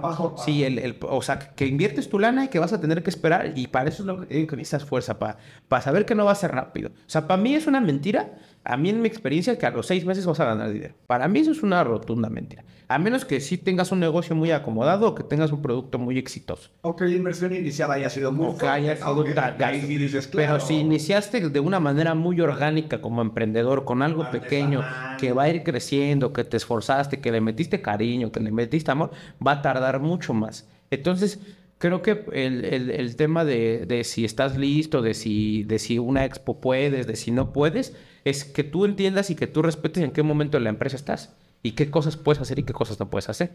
Entonces, nosotros en ese momento, apenas que fuimos a la expo, era un gasto que sí podíamos hacer. Fue una inversión, algo que consideré sí un poco fuerte, pero porque tú sabes que los, que los espacios en la expo no son baratos. y luego lo que tienes que poner ahí, el está en la logística, porque fue en otras ciudades, transporte, los hospedaje, los viáticos.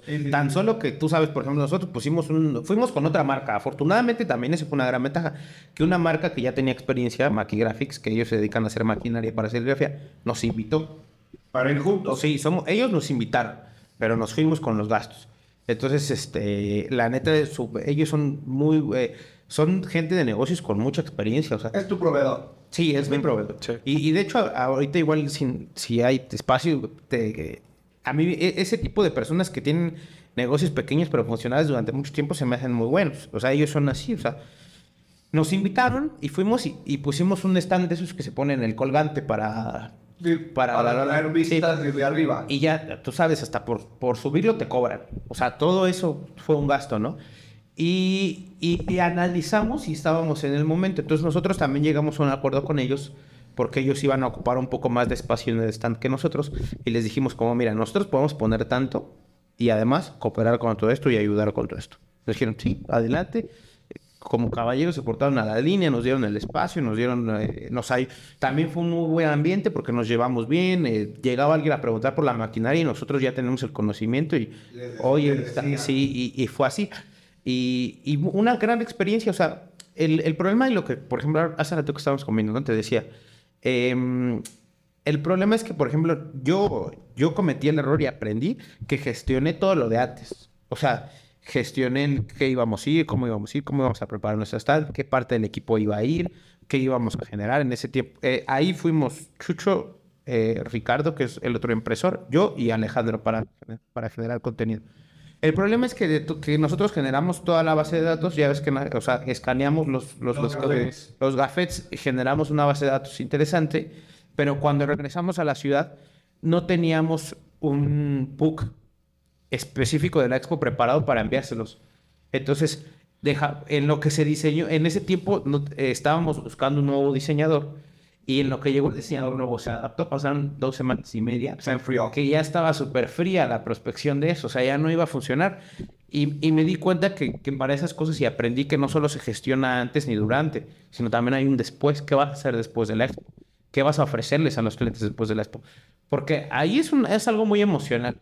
Porque llegan y les enseñas un producto, les enseñas cómo lo haces. Ah, está increíble, está bien padre. ¿Cuánto lo das? Sí, márcame así. Pero después llegan a sus casas, se alivian, se dan cuenta que eres de otra ciudad, que va a costar el envío, que va a costar esto, que, que es un poco de desconocimiento. Y se enfría la venta. Y ya, nos enfriamos muchísimo. Y creo que es la lección que aprendí. Además de que aprendí que hay, que hay formas de, de- Porque nosotros no vendemos producto, vendemos servicio. cuando Claro. Pero hay formas de, de la expo, de, ¿cómo decirlo? Como de... mm, Sí, como de generar ingreso en la expo.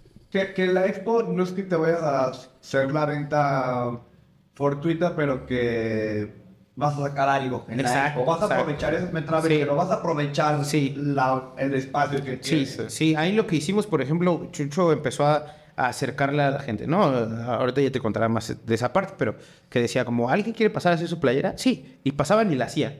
Y decía, oye, ¿y la puedes comprar? ¿Cuánto? Ah, 150 pesos.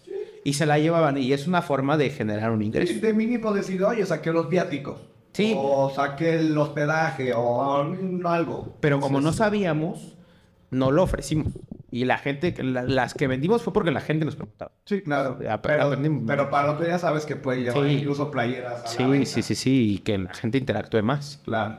Y no sé si te pasa, porque a nosotros nos pasó que tu negocio, como bien dices, pues es digital, ¿no? Redes sociales, prospección. Y es bien diferente prospectar en vivo, ¿no? Sí, también. Enseñar el producto y verle, y hay como ese rush, esa adrenalina, que hay que aprovechar ese momento. Sí, fíjate que eso nos ayudaba mucho a, a los dos que, que vendíamos en los conciertos de más chicos. Entonces ya ahí sí es una prospección directa cuando estás en una venta de un concierto. Que la gente se acerca, ah, checa la playera, la calidad, el estampado, la impresión, ¿por qué sí comprarte a ti? Este mítico grito de la playera, la playera, la playera. la Exacto. O como no has visto el de el del TikTok que sale que un güey de ahí está la playera de los güeyes estos. De los Eh, güeyes que tocan. sí, que tocan, Así exacto. Así es. ¿Cómo te fue a ti, Chucho? Digo, a ti te tocó la otra parte, a ti te tocó Sí. el decir, oye, yo ya te dije Chucho, perdón, ¿cómo, cómo, cómo te fue a ti? Eh, pues bien, o sea, ya llegamos ahí y me dijo Johan, ya es tu pedo, tú arréglate, ¿no? Sí, ya. Y bueno, va. Y ya estuvimos haciendo muestras de impresión. Igual, este, pues explicando un poco los procesos. Llevábamos, este, diferentes, diferentes insumos para hacer diferentes técnicas y no hacer nada más así un estampado normal. Entonces, este, eso nos ayudó bastante al principio. Cuando el primer día de la expo, porque fueron dos días, el primer día de la expo estaba súper nervioso, o sea, como que no sabía qué hacer, ¿no? Y dije, aparte era un expo de, de eso, de impresión, ¿no? Dije, va a llegar gente que, que seguro sabe un buen y me van a preguntar tecnicismos y cosas así, ¿no? Afortunadamente como que no, este... O sea, no hubo así nadie así como, como insoportable o así que... Sí, Pero- castroso. eso, ¿no? Sí. Pero es un poquito también el, el- el cómo trabajas bajo presión. O sea, no es como que alguien te esté este, presionando de ya lo tienes que hacer, ya lo tienes que hacer. Sino que, por ejemplo, estás montando un marco y tienes a alguien parado ahí al lado, ¿no? Y diciéndote así como que, ay, ¿esto para qué, no? Y ya le explicas, ah, tal, vendemos tal cosa. Y, y aprendimos, o sea, sí, creo que todos los que fuimos aprendimos bastante de, de la logística de cómo es llevar una expo. Porque, o sea, sí, también con, la, con las playeras, ¿no? O sea, hacíamos, llevábamos como 100 playeras y llevábamos material para hacer muestras. O sea, la idea era hacer muestras, las 100 muestras. Y, y en ningún momento pasó por la cabeza así como, vamos a venderlas hasta que llegamos ahí y alguien nos preguntó, oye, ¿esas las venden? Ah, sí, pues te la damos en 150. Y nos faltó poner algo ahí, un letrerito de, de se venden las playeras. O, o incluso llevar más, como decíamos hace Sí, rato, ¿no? sí, sí. Pudiste haber vendido más, quizás. Sí. Sí, sí, sí, porque sí, o sea, la, la mayoría de las personas que nos compraron alguna playera era porque iban y nos decían, oye, eso me gustó, ¿cuánto, no? O, o la vendes o qué. Sí, era iniciativa de la gente. Ajá. Y nosotros, o sea, pues sí nos vimos muy novatos en eso. Sí, ni carga Eh, chica llevaba. Ah, sí.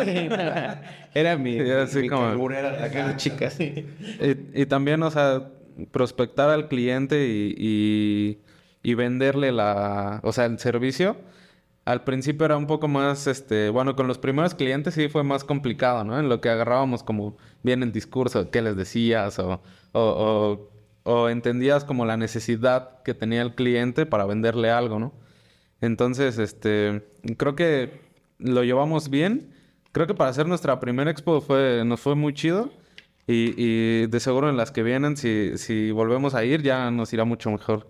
Ah, Ahí está la respuesta, ¿no? Que de entrada el, la- el sentimiento es, en la próxima expo me va a ir mejor porque quiere decir que vas a ir, o sea, que Sí. te latió. Sí, claro, sí, ese es un, es un mercado distinto, pero es algo interesante.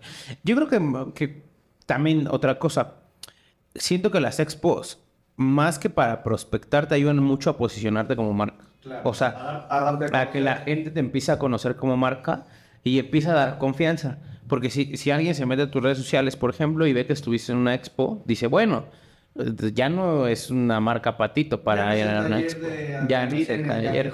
ese que sabes y la semana que entra va a estar ahí otra Sí, y que pasa mucho aquí. eh, Eso es bien, bien interesante porque pasa mucho aquí que yo, contados con los dedos de las manos, tengo, veo locales que tienen algún tipo de branding, que tienen branding, que intentan mantenerse como empresas, que intentan resaltar como esa parte. O sea, ahorita si, nos damos una vuelta en el local de allá, vas a ver, lo, lo tenemos pintado con nuestros colores, muy brandeado, o sea, que, que, eh, que- se vea bonito, limpio.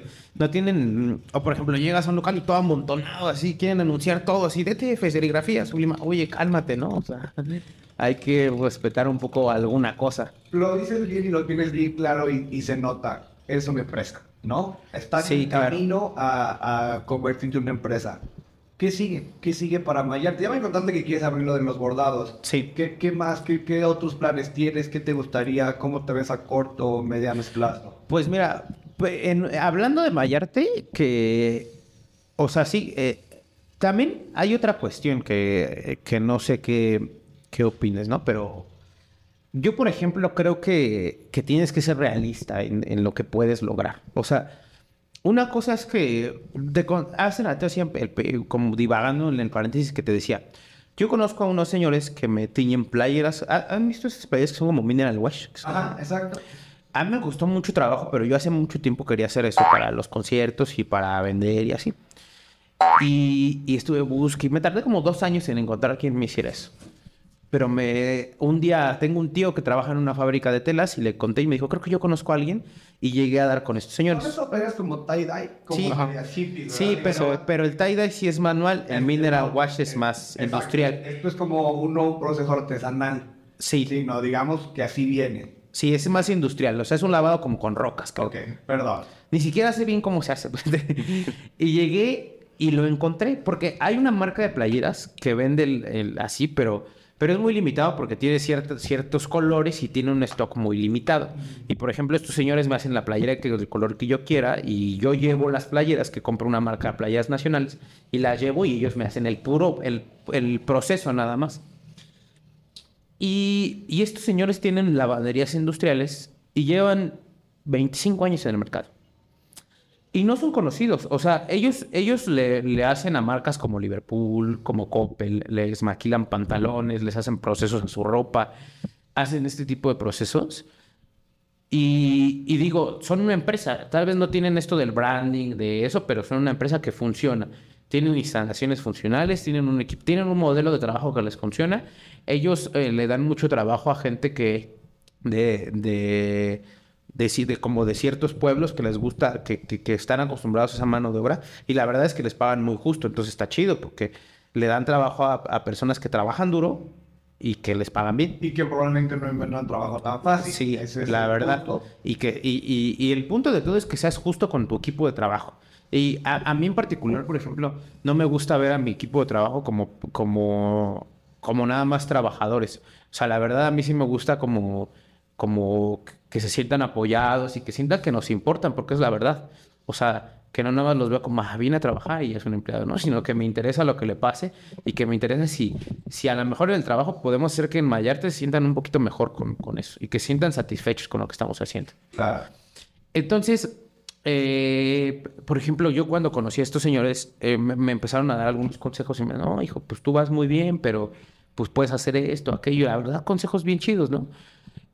Y yo los veo, digo, no es una empresa enorme, pero los veo tranquilos. Les va bien, tienen lo suficiente para vivir en paz.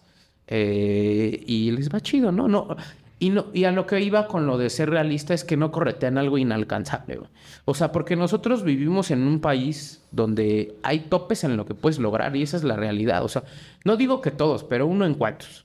O sea, y yo creo que, que, nosotros como emprendedores tienes que tener una visión realista de hasta dónde puedes llegar, porque a veces si no va a empezar la frustración, como de decir, ah, no lo logré y soy un fracasado, no, cálmate, o sea, simplemente hay cosas que no se pueden, güey, y, no, y no es por ti, es por cosas externas, por cosas macro, ¿no? Que es como un FODA y que hay cosas macro que no dependen de ti, que influyen en esas cosas y, y que... Ahí entonces, por ejemplo, yo luego veo mucho así que le digo, hace poco le preguntaba, no, le decía, oye, güey, tú, por ejemplo, si quisieras un consejo de negocios de uno de los Shark Tanks o del señor de la lavandería que te estoy contando, ¿de quién lo agarras? No, pues del de Shark Tank. Y, me dijo, ¿y tú? Yo lo agarro del de la lavandería. Porque es algo más real. O sea, no digo que, esos güeyes no sean reales, son unas pinches bestias. Sí, es algo más cercano a, a nuestra realidad. A nuestra realidad. De acuerdo. Y, y no digo que, que, todos, pero hay, hay personas en ese medio que, que, tienen, que, que estuvieron en circunstancias privilegiadas. Y que no está mal, cada quien le toca como le tiene que tocar. Pero, pues es que están en circunstancias privilegiadas y que te van a dar un punto de vista en cuanto a sus circunstancias. Y el cambio, por ejemplo, este señor de la lavandería es gente que, yo empatizo más con ellos porque considero que nosotros somos como ellos, que le han batallado, ¿no? Que, que, vienen desde no tener nada hasta esforzarse con trabajo duro y porque les gusta y porque les... Y, yo los veo contentos de lo que hacen, y, y, eso, ¿no? Entonces, yo veo a Mayarte como una mediana empresa en, en, un, en un cierto plazo de tiempo que, que tenga cierta cantidad de equipo de trabajo y que sea una empresa justa con el equipo. O sea, que, que tenga salarios justos, que tenga crecimiento justo y que, y que las personas que trabajan en Mayarte se sientan bien haciendo lo que hacen. O sea, me imagino con unas instalaciones que tengan un buen comedor, eh, hasta para hacer ejercicio. Eh, algo sencillo, pero que, que se sientan bien. Un plus. Pero un plus y que digan, yo voy al trabajo porque me gusta y no es porque tengo que trabajar. Digo, todos tenemos días malos, ¿no? Pero, claro. Y, y, como yo personalmente, como yo, ah, yo siento que mm, yo no vengo de una familia muy trabajadora y, o que siempre trabajaron. Y siento que no, o sea, no, no me veo sin trabajar, o sea, la verdad, o sea, me gusta viajar, me gusta hacer otras cosas, pero no me veo sin trabajar, sí. Y entonces como que digo, me gustaría cuando Mayarte sea una empresa eh, medianamente estable, pues hacer otra cosa Siempre me ha gustado como, me gustaría poner algo de comida. un restaurantillo. un restaurantito. Y no me veo incapaz de hacerlo, ¿verdad? Pero, Yo pero, te recomiendo dónde mandar a hacer las playeras. Me acabaron bien uniformada. pero, pero ya cuando, cuando consolide algo, que es que, que Mayarte. digamos, es Mayarte ya puede operar, no que ya no vas a estar tú, pero en el día a día me puedo zafar un poquito más y puedo Y oper- estar y- pilot- piloteando en los dos Sí, y así yo no esté, el organigrama y el equipo de Mayarte sigue trabajando de manera orgánica. O sea, y, y sigue. Y, y las actividades no paran por nadie. Porque ni siquiera por el por el dueño. Bueno, no el dueño, porque no se me hace lo más indicado, sino. El director, Sí, ajá. Ni siquiera por el director, eh, la empresa tiene que parar. Estoy eh, sumamente extasiado por muchas cosas de lo que has dicho. La última del dueño, nosotros tenemos una filosofía de eliminar la palabra dueño de negocio. ¿Por qué? Porque cuando tú eres dueño de tu playera, Sí. tú puedes hacer con ella lo que Sí, quieras, y- romperla, sí, venderla. Pero en el negocio tú no puedes hacer lo que quieras, aunque sea tuyo aparentemente, No. porque tus decisiones impactan a otros más. Sí, Por claro. eso tratamos de eliminar la palabra dueño de negocio, ¿no? Director, jefe, CEO. lo que tú quieras, CEO, eh, socio. La otra que dijiste me hace mucho sentido de la empresa grande, realista, de vivir bien. En uno de los episodios pasados, Claudia de 1320 dice, al principio yo claro que quería un estudio de diseño grande, ya sabes, me dice, oh, somos mi esposo y yo, dos chavos, tenemos dos, tres clientes extranjeros al mes, hacemos dos, tres branding al mes. Y con eso vivimos bien. Sí. Y es lo que tú dices, mucha gente puede decir, no, es que es mediocre, no tiene hambre. Sí. No, Y a veces es como, si tengo hambre, no soy mediocre, a mí quiero vivir bien, quiero hacer otras cosas, quiero poner otros proyectos. Y la otra, la- lo de los emprendedores de Shark Tank, esa es la esencia del podcast, platicando con emprendedores, pero con los emprendedores nosotros decimos de verdad, no porque los otros no sean de verdad, y seguramente una plática con Amami, con Slim, con, con el que tú quieras puede ser muy interesante. Sí, fructífera, tam- pero- fructífera. Pero imagínate platicar con el taquero, con el panadero, con el de la lavandería, con el de la serigrafía, que dices, aparte, a los que nos tocó en modo difícil, que somos morenos en México, güey, está chido eh, cuando dicen, en los morenos les van en modo difícil en la vida, ¿no? Y sé que es un meme y chiste y todo, pero es verdad. No, pero hay, Es verdad. hay cosas que son bien reales, güey. O sea, yo te digo cuando... Y a mí no... Yo mucho tiempo me...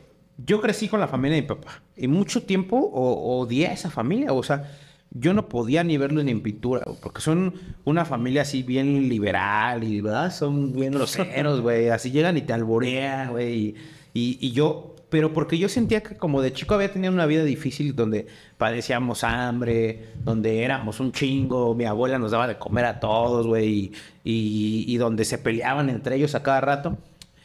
Y yo decía, no, yo, yo no quiero ser así, ¿no? O sea, o así. Y, y ahora que ya crecí, y yo, hace poco vinieron mis tías, y les dije, venga, para que vean mis negocios y acá, las invito a comer. Y, y te digo, ya, como dices tú, ya después ves que esa vida, o sea, que, que, que cuando aceptas lo que te, lo que te toca, eres más, estás más, más satisfecho contigo, güey. Porque ahora yo los veo y me da un chingo, de- y ahora solo les veo cosas buenas, güey. A veces hasta digo, y, y cuento cosas, ¿no? Una vez hasta hubo un operativo en mi casa porque andábamos, andaban ahí haciendo mañas y acá. Y llegaron y se los llevaron y acá. Y hace poco lo conté y digo, no es una experiencia grata, pero lo conté con risas y así porque vives lo que tienes que vivir y cuando lo aceptas te va mejor, güey. O sea, porque dices, ya acepto que soy y acepto que, que hay cosas que sí puedo, hay cosas que no puedo.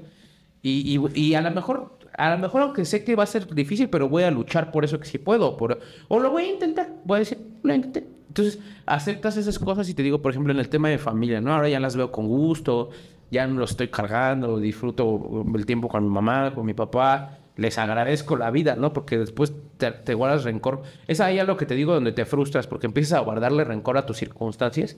Y cuando aceptas tus circunstancias dices, mis circunstancias me hicieron llegar a donde estoy y qué vas a hacer con eso, güey. O sea, ya te tocó como te tocó. Ahora qué, ahora qué, ahora qué vas a hacer. Lo decía, eh, escuchar en el episodio pasado, esa misma energía de quejarte, la puedes emplear esa misma energía en crear algo. Sí. Te puedes quejar. Sí. Y estar enojado y, y hay, hay energía que sucede cuando te quejas y estás frustrado. Esa misma energía, úsala para crearlo. Johan, Jesús nos han dado ya varios consejos. Uno último un par de últimos consejos que tú dijeras, si yo supiera esto si hubiera sabido esto antes de emprender, ¿qué consejo le darías a alguien que a lo mejor quiere empezar su taller de serigrafía o su empresa de serigrafía o algo de, de merch? ¿Qué consejo acá le podrían dar que tú dijeras, ojalá a mí me lo, me lo hubieran dicho? Creo que de emprender, lo más importante y lo, o sea, no lo único que necesitas, pero lo más fundamental es que aprendas a amar lo que haces. Si no lo haces por pasión y, y- y no lo haces, o sea, solo, o sea, si lo haces solo por el dinero, si voy a invertir 500 pesos porque quiero que me dé 1000 el taller, no lo vas a lograr, no lo vas a lograr, te vas a desesperar. A veces es súper frustrante las cosas que, que tienes que llegar a pasar, ¿no? Y tienes que entender que ser emprendedor y tener un negocio no es nada más tenerlo ya, o sea, no es tan fácil como llegar y mandar a alguien a que haga lo que tienes que hacer, sino que tienes que entender que tienes que realizar sacrificios también por esto. O sea, tienes que muchas veces, o sea, nos- muchas veces todavía actualmente nos vamos en la madrugada, o sea, nos hace- hace- hacemos un turno de 10 de la mañana a 3 de la mañana, ¿no? El, el cuarto turno. le Ajá, decimos acá en el cuarto oficina. Tú no vas, amigo, ya voy en el cuarto turno, ¿no? Y, o sea, es el mismo turno, que es lo peor. Sí, sí, entonces, entonces tienes que, o sea, tienes que estar consciente de eso, ¿no? De que no va a ser fácil. Y si no, y si no aprendes a amar lo que haces, no, o sea, no es tan fácil que lo logres. Tienes que sacrificar muchas cosas por tener un negocio. O sea, ahorita nos va bien y estamos muy contentos, pero todo el trabajo que ha habido detrás y todas las cosas que hemos sacrificado, así como, como tal vez, no sé, comidas familiares o momentos con, con la novia, eventos, amigos, sí. o sea, amigos, fiestas, que, que pues no puedes, o sea, literalmente no. O sea, tienes que quedarte a trabajar y pues ni modo, así toca, ¿no? Y, y si no amas lo que haces, no, o sea, esos sacrificios los ves como, o sea, los ves mal, o sea, más pesados, ajá. más difíciles. se te hace, se te hace así como, es que no, o sea, no, no quiero estar en el trabajo si tengo que ir a una fiesta, ¿no? Claro. Y es como, no, tienes que quedarte en el trabajo porque eso es lo, o sea, más adelante va a dar frutos, vas a ver. Y, y yo creo que, o sea, si a mí alguien me hubiera dicho eso cuando empezamos, que, o sea, si, si alguien me hubiera dicho, sí, ¿sabes qué? Baja los pies eh, y ponlos en la tierra, que neta va a ser difícil y vas a batallar, este, hubiera estado mucho más consciente y hubiera, y hubiera hecho mucho más cosas y mejores que, que como se fueron desarrollando las cosas. Otra actitud y a veces cambiar la actitud cambia todo. Sí, definitivamente. Jonathan, ¿quieres Sí. agregar algo? Sí, ahorita que dijo que los sacrificios, lo bueno que hoy no vamos a sacrificar el de los Cadillac, ¿no? Porque sí, sí, ya andaba, ya andaba bien nervioso. Ya sí, sí, dije, no, Ya se me lo trabajó toda la semana y ya toca. me lo gané. Este, yo creo que eh, lo que Chucho dijo lo comparto mucho como el que quieras lo que haces, ¿no? Que te comprometas a tu equipo de trabajo, a que a, a tu empresa, a tu emprendimiento y que le metas cariño a lo que haces, ¿no? A lo mejor suena bien romántico, ¿no? Pero pero de verdad que llegues y con gusto y que te guste lo que haces. Eso y lo de la fuerza mental que te decía que aguantes, los trancazos y que sepas que va a haber golpes, pero que digas, me voy a levantar así. Yo, yo no lo pienso porque no lo decreto, la verdad, pero si a un día Mayarte se, se cayera, lo levanto las veces que sean necesarias porque ya lo hicimos una vez y todavía van, como dicen ahí, ¿no? Atrás para agarrar vuelo nada más. Mi mamá no cree un rajón. Sí. Un día agarré y, y ya quería así terminar los locales y, y le marqué a mi papá y le dije, oye papá, no. Ah, no, le dije a mi mamá que ya no puedo, ya, ya, yo creo que ya los voy a quitar porque ya me dieron mucho estrés y me siento mal y así. Y mamá, pues como mamá toda preocupada, así, no, hijo, cálmate, pues. haz-".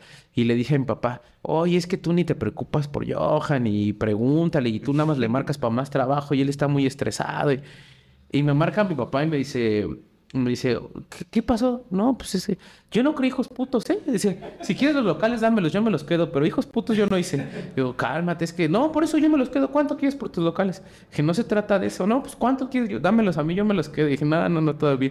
Y, y a lo mejor fue muy crudo, ¿no? Pero me hizo darme cuenta, ¿no? Que, que así. Y yo creo que, que eso, y algo muy importante que sí, el, el ser agradecido con las personas que te han ayudado. Eso es importantísimo. Yo, yo no estaría aquí, sino definitivamente los más grandes maestros han sido mis padres y sin mi mamá y mi papá y todo lo que me han enseñado, yo no estaría haciendo lo que estoy haciendo. Y, y- y- agradecer que me han dado la oportunidad de hacer lo que amo.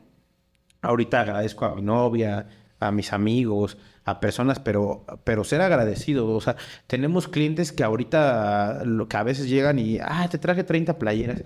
Y hay otros clientes que nos dicen, ¿por qué le haces? Pues son bien poquitas así. Porque ese cliente, hay un cliente que en específico que fue el primero en confiar en nosotros. Al, cuando nosotros le marcamos, muchos de los clientes que tenemos ahora que les ofrecimos nos decían que no. Y no los culpo, sino en ese momento teníamos una mala calidad, la neta, ¿no?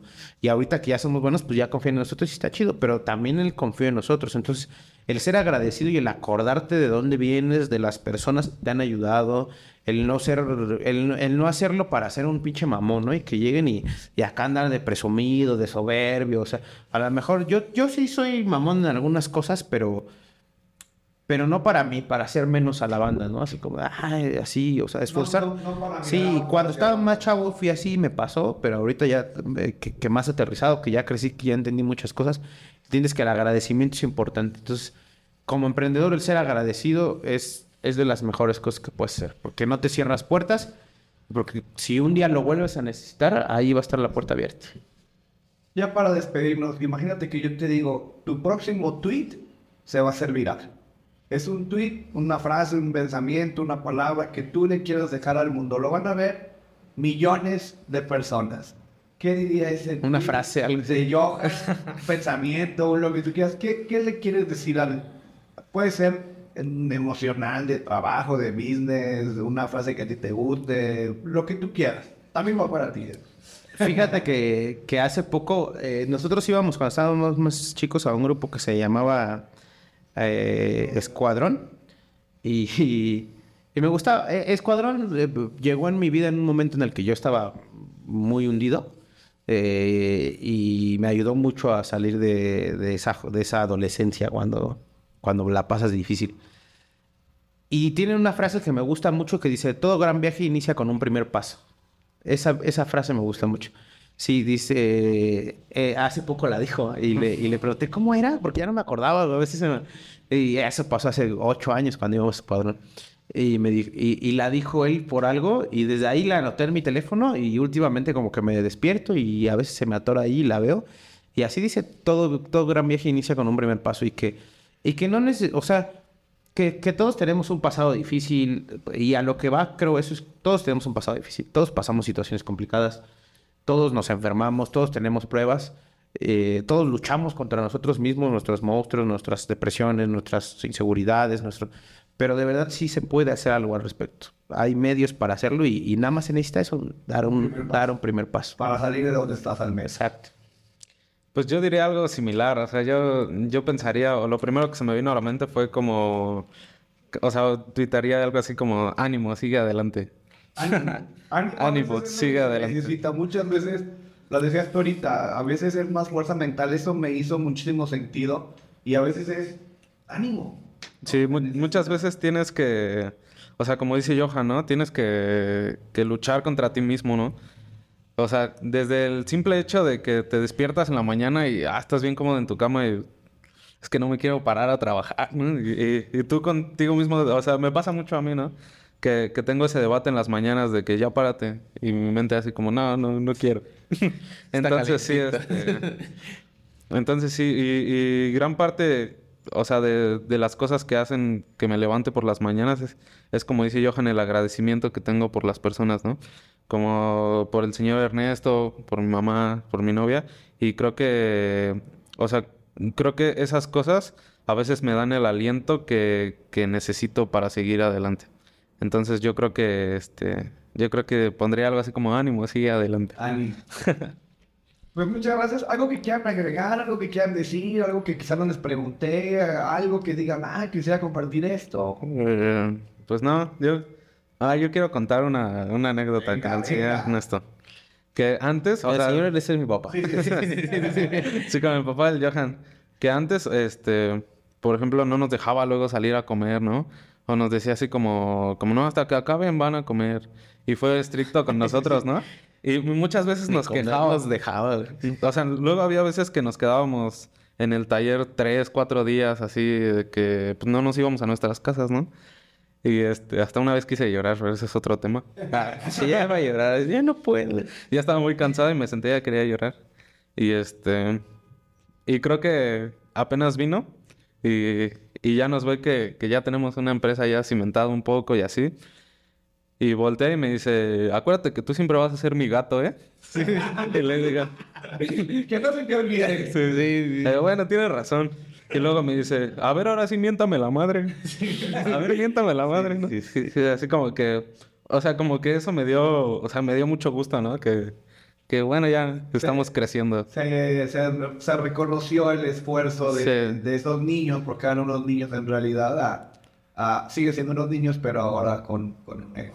sí. Sí, sí, sí, pues la verdad yo, nada, agradecido contigo, con, con- se me olvidó, André. Has de ser codo. no, es cierto. No, la verdad agradecido con ustedes de, de darse la vuelta por acá y de darnos la oportunidad, el espacio. No, me, me gustó mucho.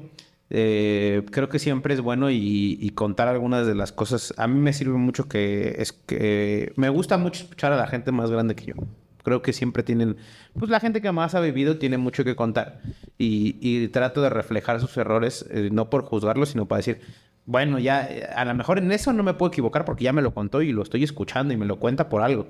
Entonces, eh, aunque sea poquito que todavía nos falta mucho por recorrer, pero poquito que tenemos que compartir que le sirva a alguien, ¿no? Eso es impor- importante. Y nada, reiterar el, el, el- agradecimiento, como, como dice Chucho, hacia mis papás, ya sea ahorita mi novia y amigos, pero al final, este, mis papás siempre han confiado en mí y me han ayudado a, a hacer esto. La verdad es que siempre se los trato de recordar cuando puedo, pero sin ellos no, no sé, no hubiera logrado esto, ¿no? Me, me- mi papá tal vez se le pasó un poco la mano, pero, pero gracias a esto aquí Pero estoy. Quizás sí era necesario. Sí, yo creo que sí, sí. Bueno, no sé, pero... Sal- Saludos a, Pero de- Sí, de sí, son, son la la, mamá de son la banda los dos. Entonces, este, nada, todo, espero les sirva y, y a todos, la verdad es que a todos los emprendedores que, que en algún momento necesiten algo y nosotros los podamos apoyar. Ahorita estamos eh, iniciando las bases para, Alejandro nos está ayudando y otra maestra que teníamos en la universidad para iniciar un programa que le pusimos Emprendiendo con Mayarte y es ir a las escuelas que tienen como serigrafía o diseño gráfico y llevar maquinaria y enseñarles lo que nosotros sabemos. Sí, y, y no lo hacemos con fines de lucro ni nada, simplemente es para, para ayudar a esa banda que, que quiere empezar o que se quiere dar una idea de qué es emprender, explicarles un poquito de nuestra experiencia y enseñarles un poco de, de cómo iniciar en, esta- en la serigrafía si se les antoja. Qué idea tan chingona, ojalá que les salga mucho, porque a veces esa- esas personas, esos morros, con un oficio les puede cambiar la vida, ¿no? Sí, Si claro. un oficio te puede cambiar la vida. Sí, definitivamente. ¿Dónde los encontramos en redes sociales? ¿Dónde están? Si alguien quiere contratar los servicios. Sí, claro sí. Comercial. Sí. Bueno, en todas nuestras redes sociales estamos como Mayarte. Eh, nuestra página web es www.mayarte.com.mx y eh, TikTok, eh, Facebook, eh, Instagram. Instagram. y ya creo que ya Eh, es Mayarte. Eh, en, en Facebook tenemos DTF Mayarte y Mayarte Serigrafía. Entonces es lo que hacemos. Síganos, denle like. Si están, si llegaron hasta aquí a escuchar el episodio, muchas gracias. Si lo estás escuchando en Spotify o en otra plataforma de audio, regálanos cinco estrellas. Compártelo con alguien que crees que le puede interesar la historia de Mayarte, que les pueda ser de utilidad para algún emprendedor. Y nosotros nada más nos queda agradecer a nombre de todas las personas que hacemos posibles el podcast Platicando con Emprendedores. Muchas gracias y nos vemos la próxima semana. Gracias. vemos. Ahí está. Gracias. Gracias. Ah,